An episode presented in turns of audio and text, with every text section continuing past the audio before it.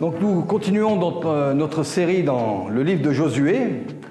Et là, aujourd'hui, donc accrochez-vous bien, parce que vous voyez, Josué 13 à 21, ce ne sont pas les versets, hein, ce sont neuf chapitres. Donc on a le temps, on va les lire. Non, je plaisante, ça fait beaucoup. Soyez rassurés, on ne va pas faire ça.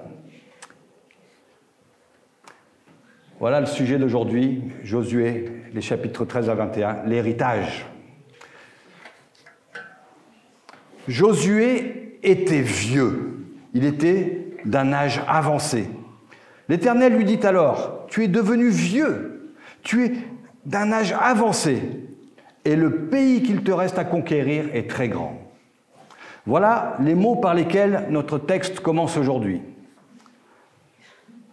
Il y a quelques semaines, nous regardions une émission de télé qui rassemblait des, chanteurs découverts il y a une vingtaine d'années. En comparant les images d'il y a 20 ans et celles d'aujourd'hui, Anne me dit, pour l'un d'entre eux, il n'a pas changé. Alors moi, sur quoi je lui réponds en plaisantant, ben moi non plus. Eh bien, euh, me dit-elle, eh bien, à peu près 27 ans de mariage, tu as changé, tu as vieilli. J'ai perdu l'occasion de me taire.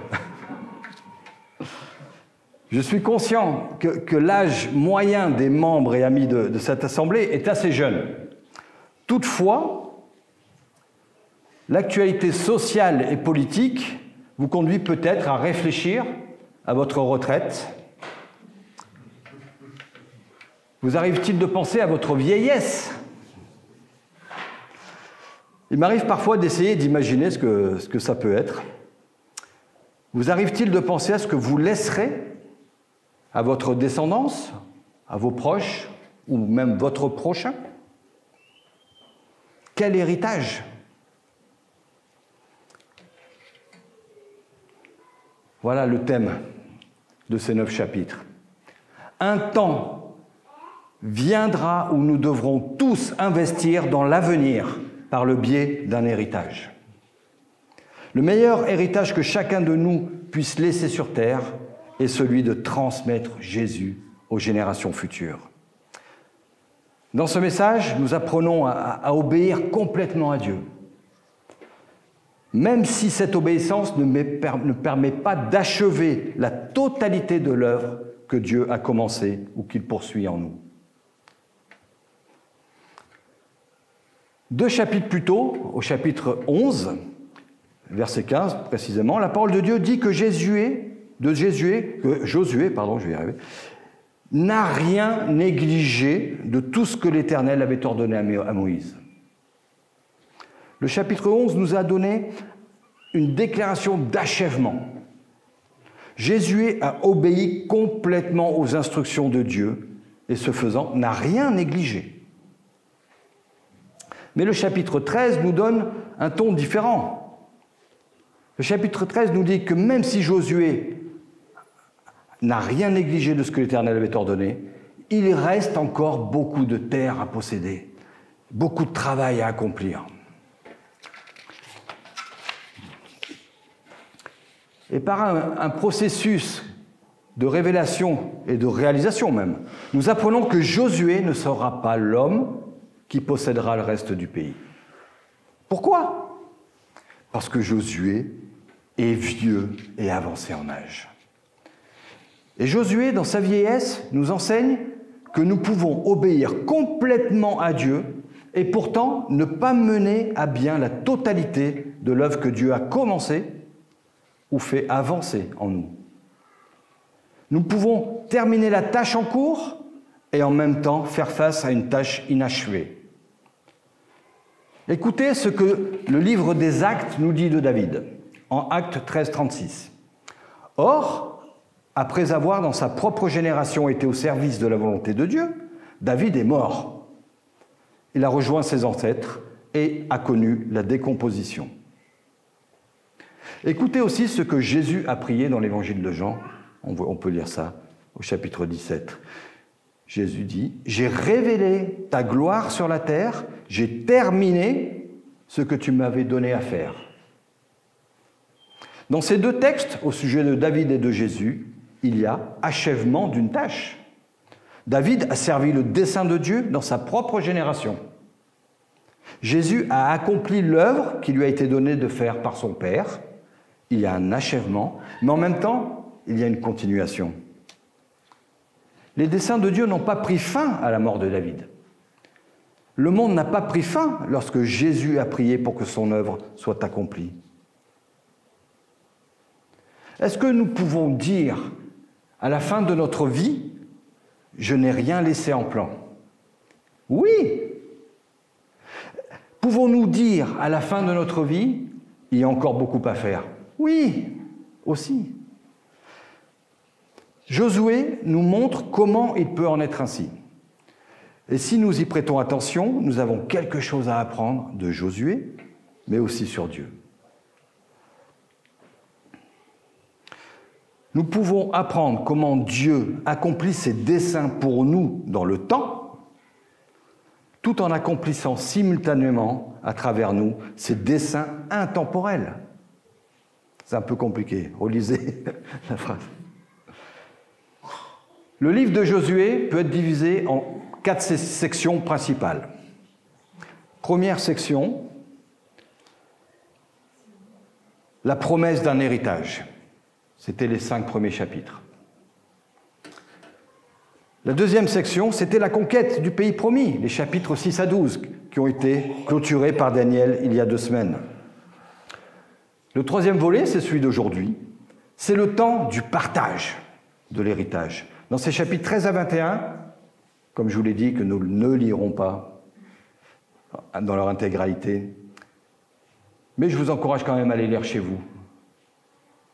Le partage du pays par un découpage et une attribution aux neuf tribus ennemies qui n'avaient pas encore eu leur part d'héritage. Nous reviendrons là-dessus.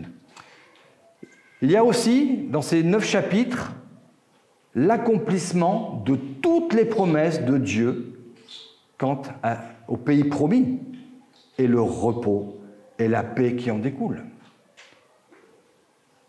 Tout est accompli. Tout est accompli, mais pourtant la tâche est inachevée.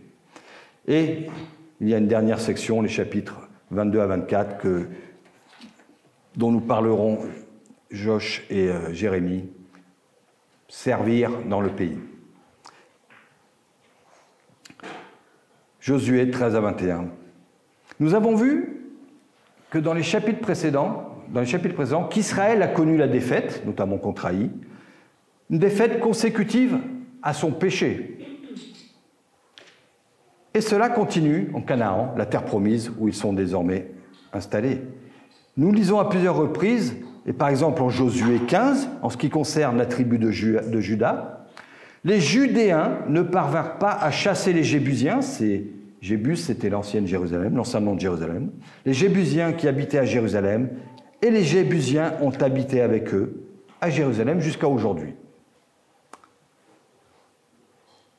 Et on lit dans tous ces chapitres, pour d'autres tribus, qu'il en était de même. Ils n'ont pas réussi à chasser ceux qui vivaient là. On lit en Esdras 9 sur ce thème, sur ce sujet, le peuple d'Israël, les prêtres et les lévites ne se sont pas séparés des populations installées dans la région.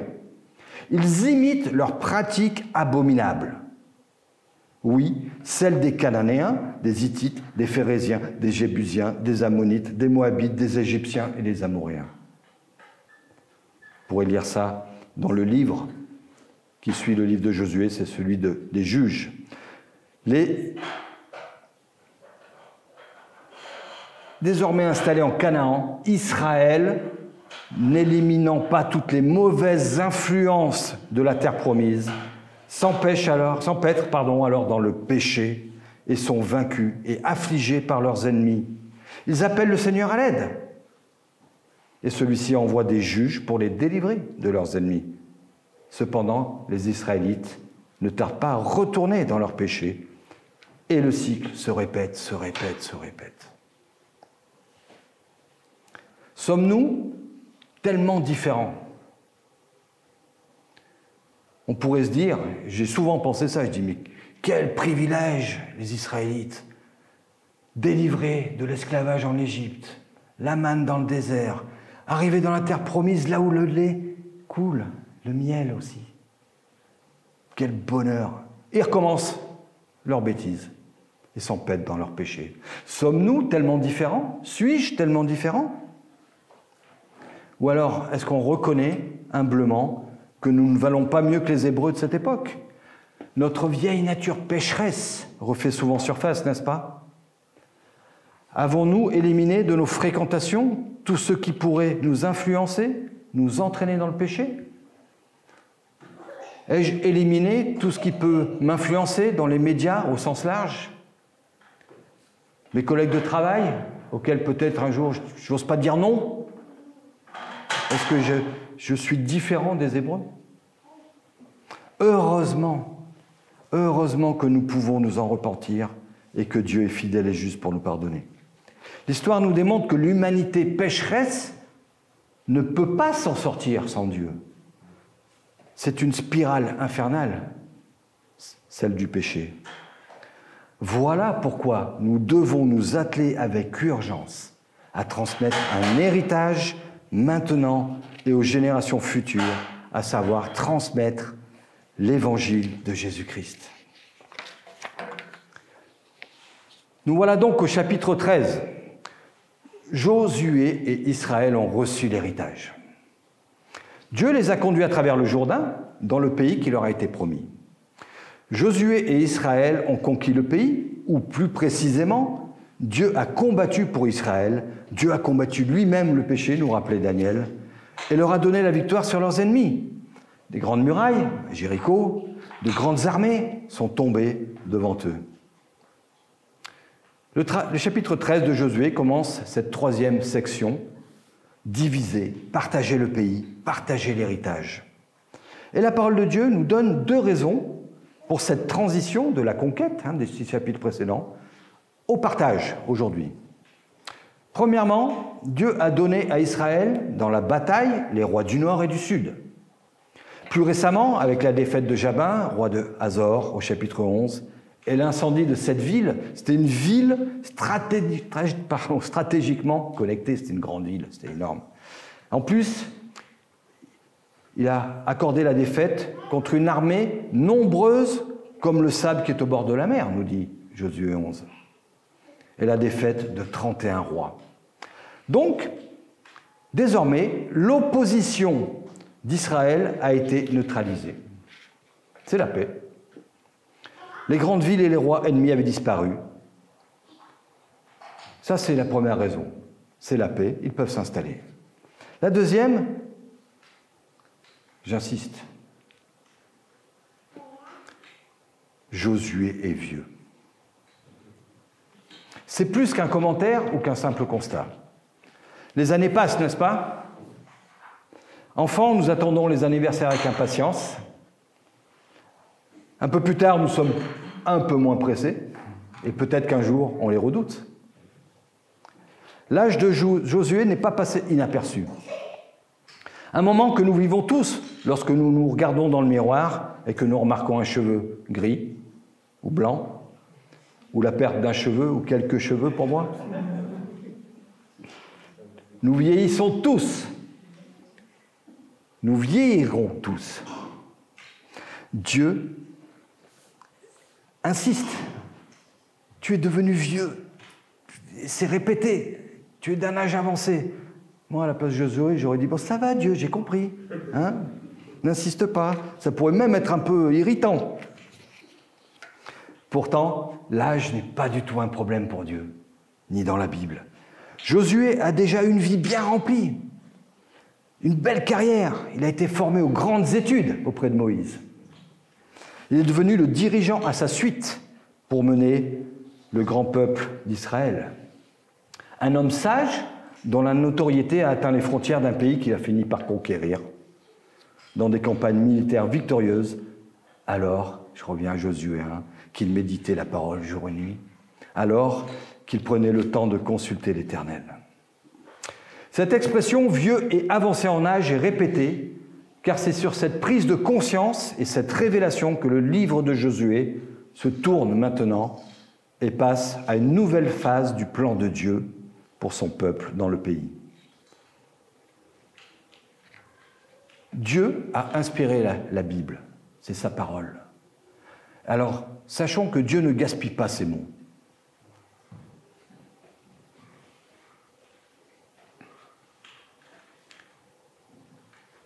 Dieu révèle non seulement une réalité, mais aussi un but pour cette réalité. En cela, nous apprenons que Dieu a un but pour chaque réalité, et que Dieu a un but même pour l'âge avancé du vieux Josué. L'Éternel lui dit alors, tu es devenu vieux, tu es d'un âge avancé, et le pays qu'il te reste à conquérir est très grand. Vous sentez la tension dans ce verset? Il souligne la quantité de travail qu'il reste à faire et le peu de temps qu'il reste pour faire ce travail. Certains d'entre nous entendent cela et comprennent cette tension. Certains d'entre nous se disent peut-être, pourquoi suis-je assis ici? À écouter Sylvain alors que je pourrais travailler et faire ce que je dois faire Je n'ai pas de temps pour ça. À première vue, ça peut sembler même décourageant. Josué n'a plus beaucoup de temps, mais il reste beaucoup de terre à posséder, du pain sur la planche. Il n'y a pas assez de temps pour que Josué fasse tout ce qui doit être fait. Mais remarquez que Dieu le sait. Dieu le sait. Voilà une proclamation de l'Évangile. Il n'y a pas assez de temps pour que vous fassiez tout ce qu'il y a à faire, mais Dieu le sait. Dieu le sait. L'Église de Jésus-Christ fait des disciples de Jésus en allant, en baptisant, en enseignant, maintenant depuis près de 2000 ans. Et le monde entier n'a toujours pas entendu l'Évangile. Nous connaissons les récits des évangiles. Jésus a fait de grandes œuvres, mais il a dit que ses disciples en feraient encore de plus grandes. Il a transmis l'œuvre. Vous avez lu certainement le livre des actes des apôtres, et prochainement nous aurons l'occasion de le, relire et le méditer ensemble. Le livre des actes qui relate d'étonnants miracles de Dieu au fur et à mesure que l'évangile se répandait, que les disciples se multipliaient et qu'un grand nombre de personnes adhéraient à la foi. Et pourtant, nous sommes ici aujourd'hui et le monde entier n'a toujours pas entendu la bonne nouvelle de Jésus-Christ. Tous les croix-roussiens n'ont pas connaissance de cette bonne nouvelle de l'Évangile ni même ceux habitant dans le cinquième arrondissement. L'Église primitive n'a pas eu assez de temps pour accomplir tout le travail. Et c'est pourquoi Dieu nous a placés ici aujourd'hui dans la métropole de Lyon. Nous poursuivons la tâche inachevée dans cette génération. Et il arrive un moment où notre travail doit changer. Un moment pour que nous puissions préparer la génération suivante à poursuivre la tâche inachevée dans leur génération, pour que vous puissiez transmettre la foi aux générations à venir. Dieu a été et est dans ce texte en train de préparer pardon, Josué à faire un tel travail. Dieu est encore une fois l'initiateur, mais aussi l'acteur. Celui qui a revendiqué le pays pour eux, celui qui a conquis le pays pour eux, et qui aujourd'hui partagent le pays pour eux. Dieu n'est pas lié par le temps. Et parce que Dieu n'est pas lié au temps, les promesses de Dieu ne sont pas liées au temps. Les promesses de Dieu sont aussi bonnes que faites au moment où il les a prononcées. Et Dieu nous utilise pour accomplir ses promesses. Oui, il se plaît à nous utiliser pour accomplir ses promesses. Et pourtant, Dieu n'a pas besoin de nous pour accomplir ses promesses. Parce que les promesses de Dieu ne sont pas basées sur moi, heureusement. Elles ne sont pas basées sur nous. Les promesses de Dieu sont basées sur Dieu lui-même et sur son amour sans fin, sa fidélité incessante. Alors Dieu, après avoir nommé, vous pourrez lire tous, ces chapitres, il nomme toutes les terres qui restent encore à, à posséder, à conquérir. Alors après avoir fait cela,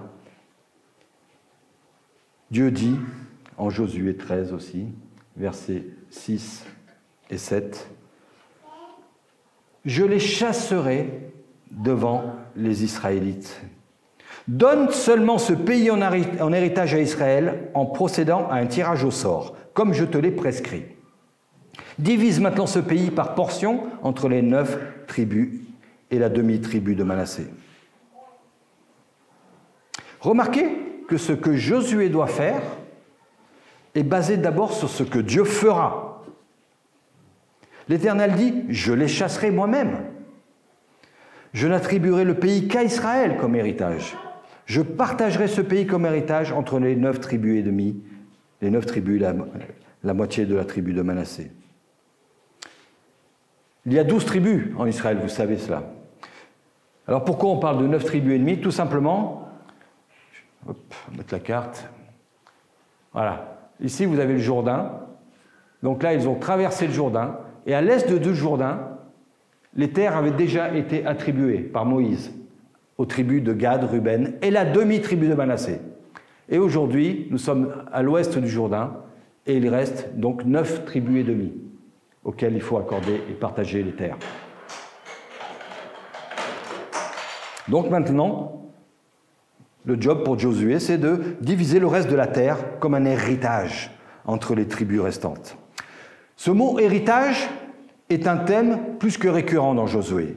Il est employé 40 fois. Le mot héritage dit en un mot ce dont parle ce passage de 13 à 21. Un héritage rappelle également que le temps est court. Dieu est éternel, mais notre forme terrestre ne l'est pas. En Jacques, on peut lire, vous, qui ne savez pas ce qui arrivera demain. En effet, qu'est-ce que votre vie? C'est une vapeur qui paraît pour un instant et qui disparaît ensuite. Nous avons tous été confrontés à cela, non? Dans nos proches, dans nos connaissances. Une mort d'un proche, d'un ami, clac, tout bascule. Aussi, il n'est pas nécessaire de laisser un héritage si vous ne vieillissez pas. Mais nous vieillirons tous. Nous avancerons en âge et nous mourrons tous. Il est réservé aux êtres humains de mourir une seule fois, après quoi vient le jugement, nous dit l'auteur de l'Épître aux Hébreux. Le temps est court. Cette réduction de temps de l'humanité sur Terre est une conséquence directe du péché. Et cela remonte au premier homme, Adam. Paul nous dit dans la lettre aux Romains, c'est pourquoi de même que par un seul homme le péché est entré dans le monde, et par le péché la mort, de même la mort a atteint tous les hommes, parce que tous ont péché. Un héritage signifie que quelqu'un d'autre poursuivra le travail. Cette idée d'héritage représente quelque chose qui se perpétue, quelque chose qui est transmis, quelque chose qui est durable. Toutefois, il y a quelque chose de, défectueux dans l'héritage humain. Pour lire l'Ecclésiaste, il en a fait le constat. Vous pourrez travailler dur dans la vie. Vous pourrez réussir matériellement, amasser des trésors sur la terre et laissez tout ce trésor pour lequel vous avez travaillé dur à quelqu'un après vous. Et il peut en tirer encore plus, ou alors il peut le dilapider. Il y a quelque chose de défectueux dans l'héritage humain. C'est pourquoi nous apprenons que le mot héritage est quelque chose qui, appartient mieux à Dieu. Et dans Josué, le véritable, héritage est quelque chose qui n'appartient qu'à Dieu. L'héritage des tribus est la terre que Dieu leur a promise. C'était les promesses de Dieu, un héritage durable, un héritage inaltérable. Dans le chapitre 14 de Josué, il est dit, le partage eut lieu par tirage au sort, comme l'Éternel l'avait ordonné par l'intermédiaire de Moïse pour les neuf tribus ennemies. Cela signifie que le pays a été divisé et distribué par tirage au sort devant l'Éternel. C'est répété en Josué 19. Ce tirage au sort, ça peut nous interpeller. On pourrait imaginer lancer un, lancer de dés, tirer à la courte paille, je ne sais pas comment il faisait. Mais en réalité, Ce tirage au sort ne laissait aucune place au hasard. Bien au contraire, c'était un processus par lequel Israël laissait agir Dieu dans sa souveraineté. En d'autres termes, le peuple ne savait pas qui se retrouverait avec quelle terre, mais il avait l'assurance que Dieu supervisait et dirigeait le processus. C'est fort, hein?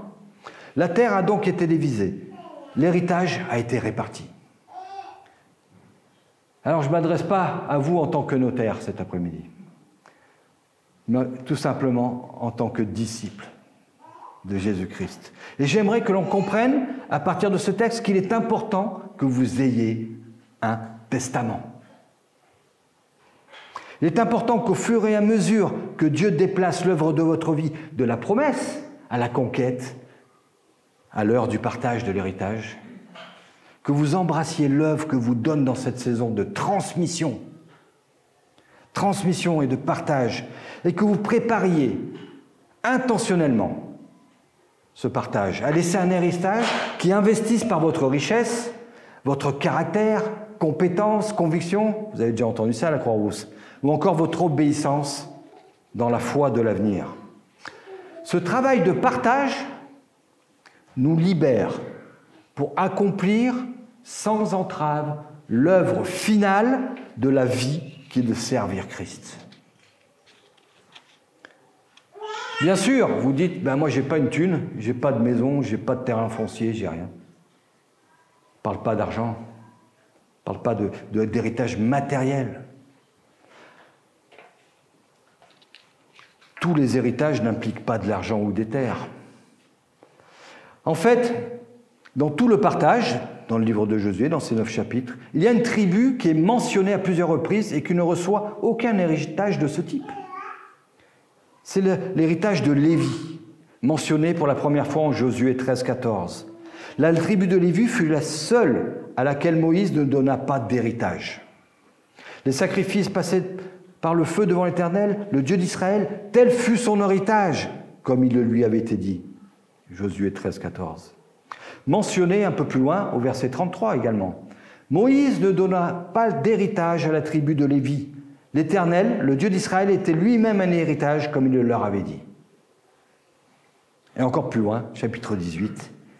Toutefois, il n'y aura pas de part pour les Lévites au milieu de vous, car leur héritage, c'est la fonction de prêtre de l'Éternel.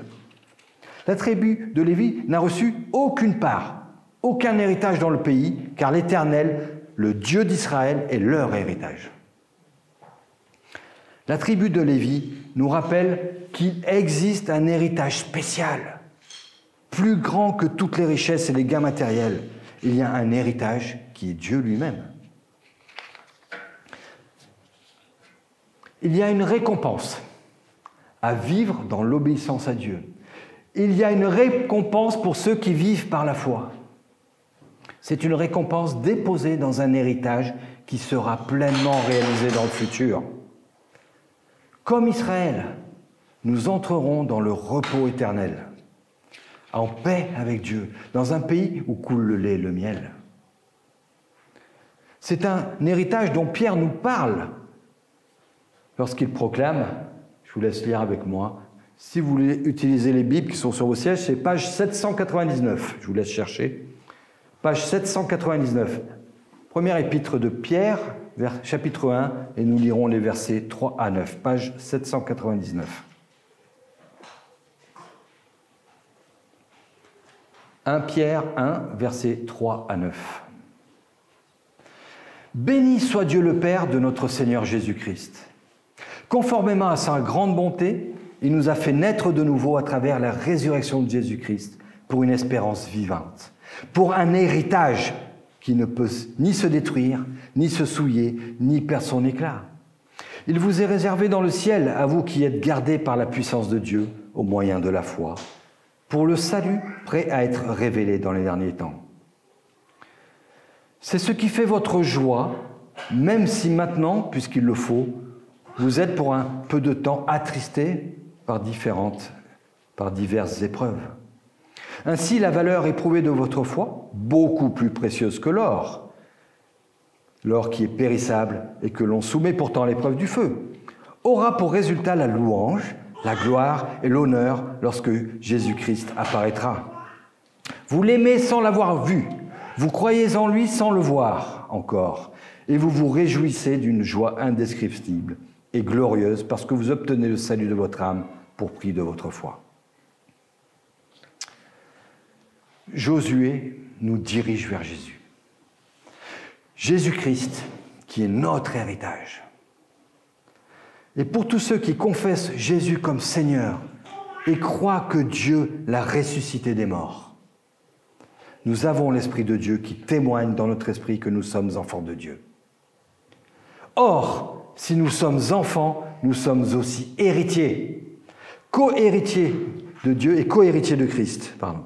Si toutefois, nous souffrons avec lui afin de prendre part aussi à sa gloire. Romains 8, versets 16 et 17. Oui, nous l'avons lu tout à l'heure, le premier homme, Adam, par son unique péché, a apporté la mort pour tous. Dieu est saint, trois fois saint. Il ne supporte pas le péché. Il ne peut pas supporter le péché. Et le salaire du péché, c'est la mort, nous dit la Bible. Dieu, dans sa grâce, a combattu les peuples environnant la terre promise.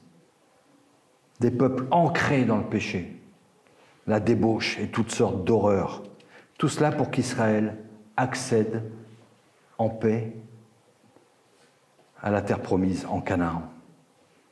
Mais Dieu a également combattu et vaincu le péché une fois pour toutes, pour que nous puissions être sauvés de la mort, pour que nous puissions ah, obtenir la vie éternelle, pour que nous puissions être dans la présence de Dieu pour l'éternité, réconciliés avec lui, pour que nous puissions être au bénéfice de cet héritage éternel.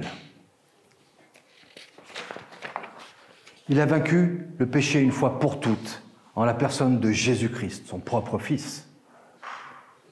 Celui qui n'a pas connu le péché. Il l'a fait devenir péché pour nous, afin qu'en lui, nous devenions justice de Dieu. De Corinthiens 5. Jésus, le Fils de Dieu, est descendu du ciel pour endurer sur la croix le châtiment consécutif à nos fautes. Alors le pardon de n'importe quelle faute est possible. En Jésus, par sa seule mort pour tous et sa résurrection, Dieu donne la vie éternelle. Dans la paix, dans sa présence, cela comme un héritage éternel pour nous qui sommes en lui. Cet héritage n'est pas fondé sur une quelconque œuvre que nous pourrions accomplir. Il est fondé sur Jésus lui-même et sur les promesses éternelles de Dieu pour tous ceux qui sont en lui. Les chapitres 13 à 19 décrivent, les attributions et les délimitations des, des terres aux différentes tribus d'Israël.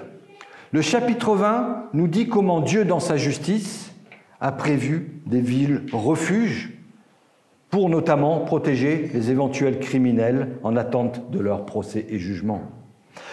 Et le chapitre 21, qui clôt notre section, nous montre comment Dieu a pris soin aussi des Lévites. Nous avons vu qu'ils n'avaient pas eu de terre. Néanmoins, ils ont reçu des villes données par les différentes tribus. Et ainsi, toutes les promesses antérieures de Dieu ont été réalisées. Voilà comment se termine notre section du partage de l'héritage. Vous pouvez chercher le chapitre 21 de Josué en page 166 et le lire avec moi. Les versets 43 à 45 du livre de chapitre 21 du livre de Josué. 43 à 45, page 166.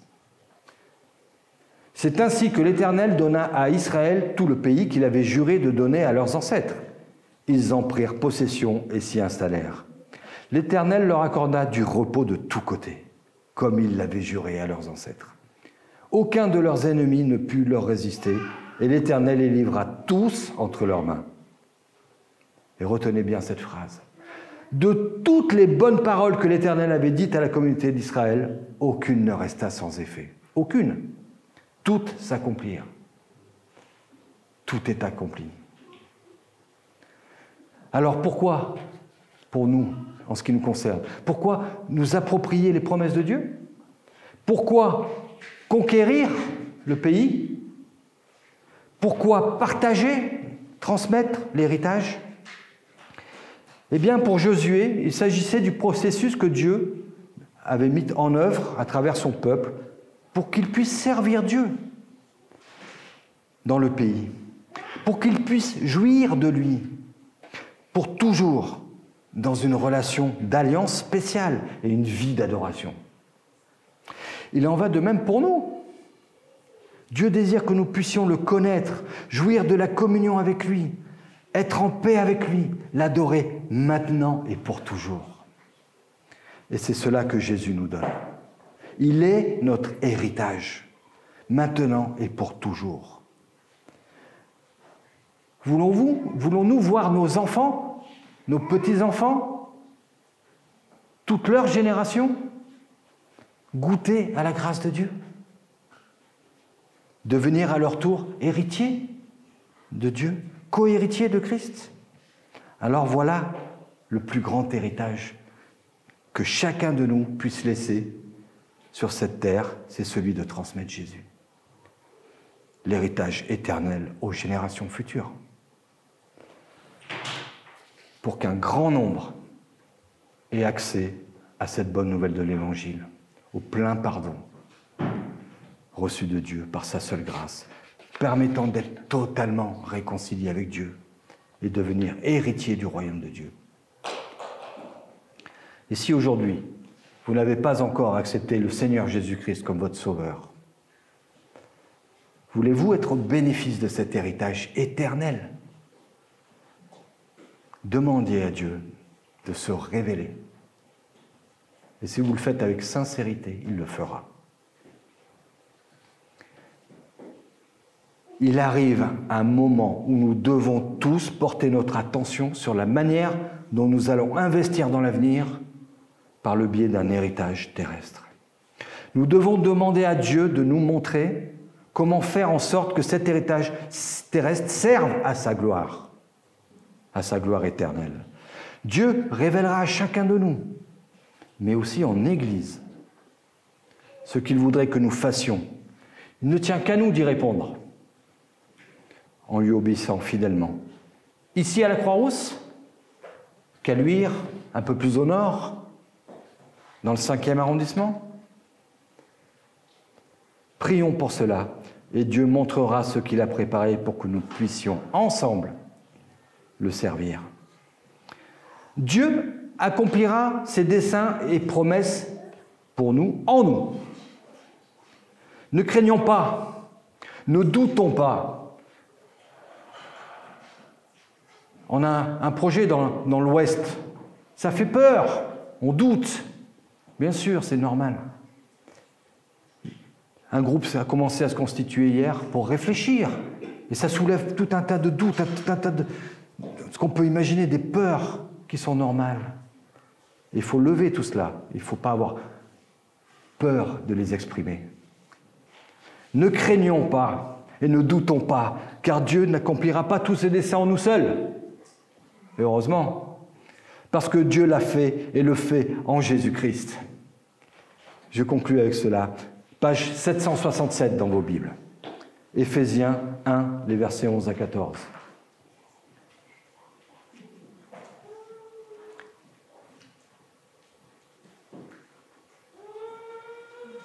Page 767, Éphésiens 1, versets 11 à 14. En lui, en Jésus-Christ, nous avons été désignés comme héritiers, ayant été prédestinés suivant le plan de celui qui met tout en œuvre conformément aux décisions de sa volonté pour servir à célébrer sa gloire. Nous qui avons par avance espéré dans le Messie, en lui, vous aussi, après avoir entendu la parole de la vérité, l'évangile qui vous sauve, en lui, vous avez cru et vous avez été marqué de l'empreinte du Saint-Esprit qui avait été promis. Il est le gage de notre héritage en attendant la libération de ceux que Dieu s'est acquis pour célébrer sa gloire. Amen. Je termine avec ce verset tiré en acte 20, verset 32. Et maintenant, frères et sœurs, je vous confie à Dieu et au message de sa grâce, lui qui a le pouvoir de vous édifier et d'édifier et de vous donner un héritage avec tous les saints. Amen.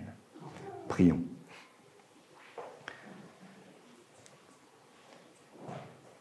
Notre Dieu, nous, sommes tellement reconnaissants de ce que tu nous as ajouté à ta famille. Fais de nous tes enfants. Fais de nous des héritiers, co-héritiers de Christ. Merci pour cette vie éternelle, pour ce, pays promis. Merci pour cette prochaine nouvelle terre, nouveaux cieux, dans lesquels tu vas nous accueillir pour l'éternité dans ta présence.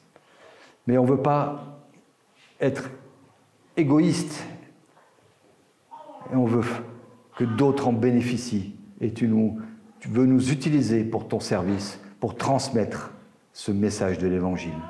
Alors, aide-nous, conduis-nous, inspire-nous dans tous les projets, dans toutes les actions que nous pourrons mener à l'avenir, pour que nous puissions transmettre l'Évangile dans cette génération, mais aussi à nos enfants pour la prochaine génération. Au nom de Jésus, je prie. Amen.